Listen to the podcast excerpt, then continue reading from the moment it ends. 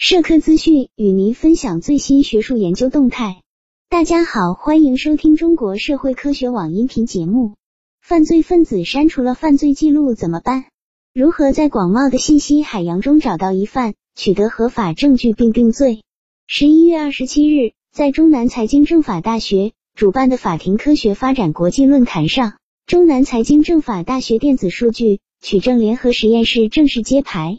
多国学者线上参与会议，近百名国内专家齐聚现场，围绕相关主题展开研讨。犯罪分子把犯罪记录删除了，我们可以恢复录音、录像，是不是经过了剪辑、编改？我们可以辨别。中南财经政法大学刑事司法学院院长胡向阳表示，目前不涉及电子数据取证的案件极少，加上电子数据处理技术日新月异。电子数据证据的取证将成为未来犯罪案件侦破的最大挑战。他介绍，该校实验室配置了国内外先进的电子数据取证分析、检验专业设备，针对软件逆向、数据恢复、视频重组、物联网设备取证、云取证等方向配备了专门的技术团队，可对涉及计算机、手机、服务器、存储设备等不同类型的案件进行取证分析，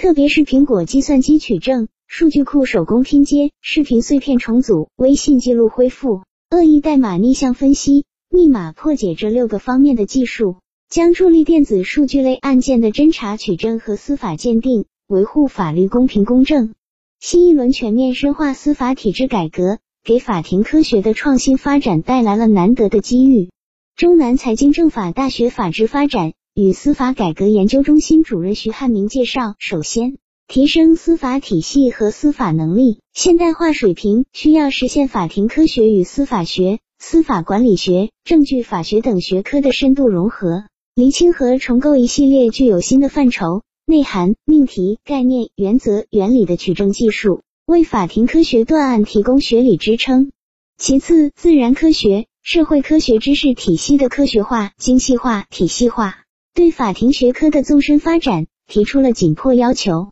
我们不仅需要将新概念、新范畴、新命题、新标准、新内涵吸纳转化为法庭科学的新知识与新内容，还要关照学科交叉融合的新成果、新体系，使之与传统法庭科学知识体系融会贯通，使法庭科学及时精准的体现自然科学与社会科学的新成果。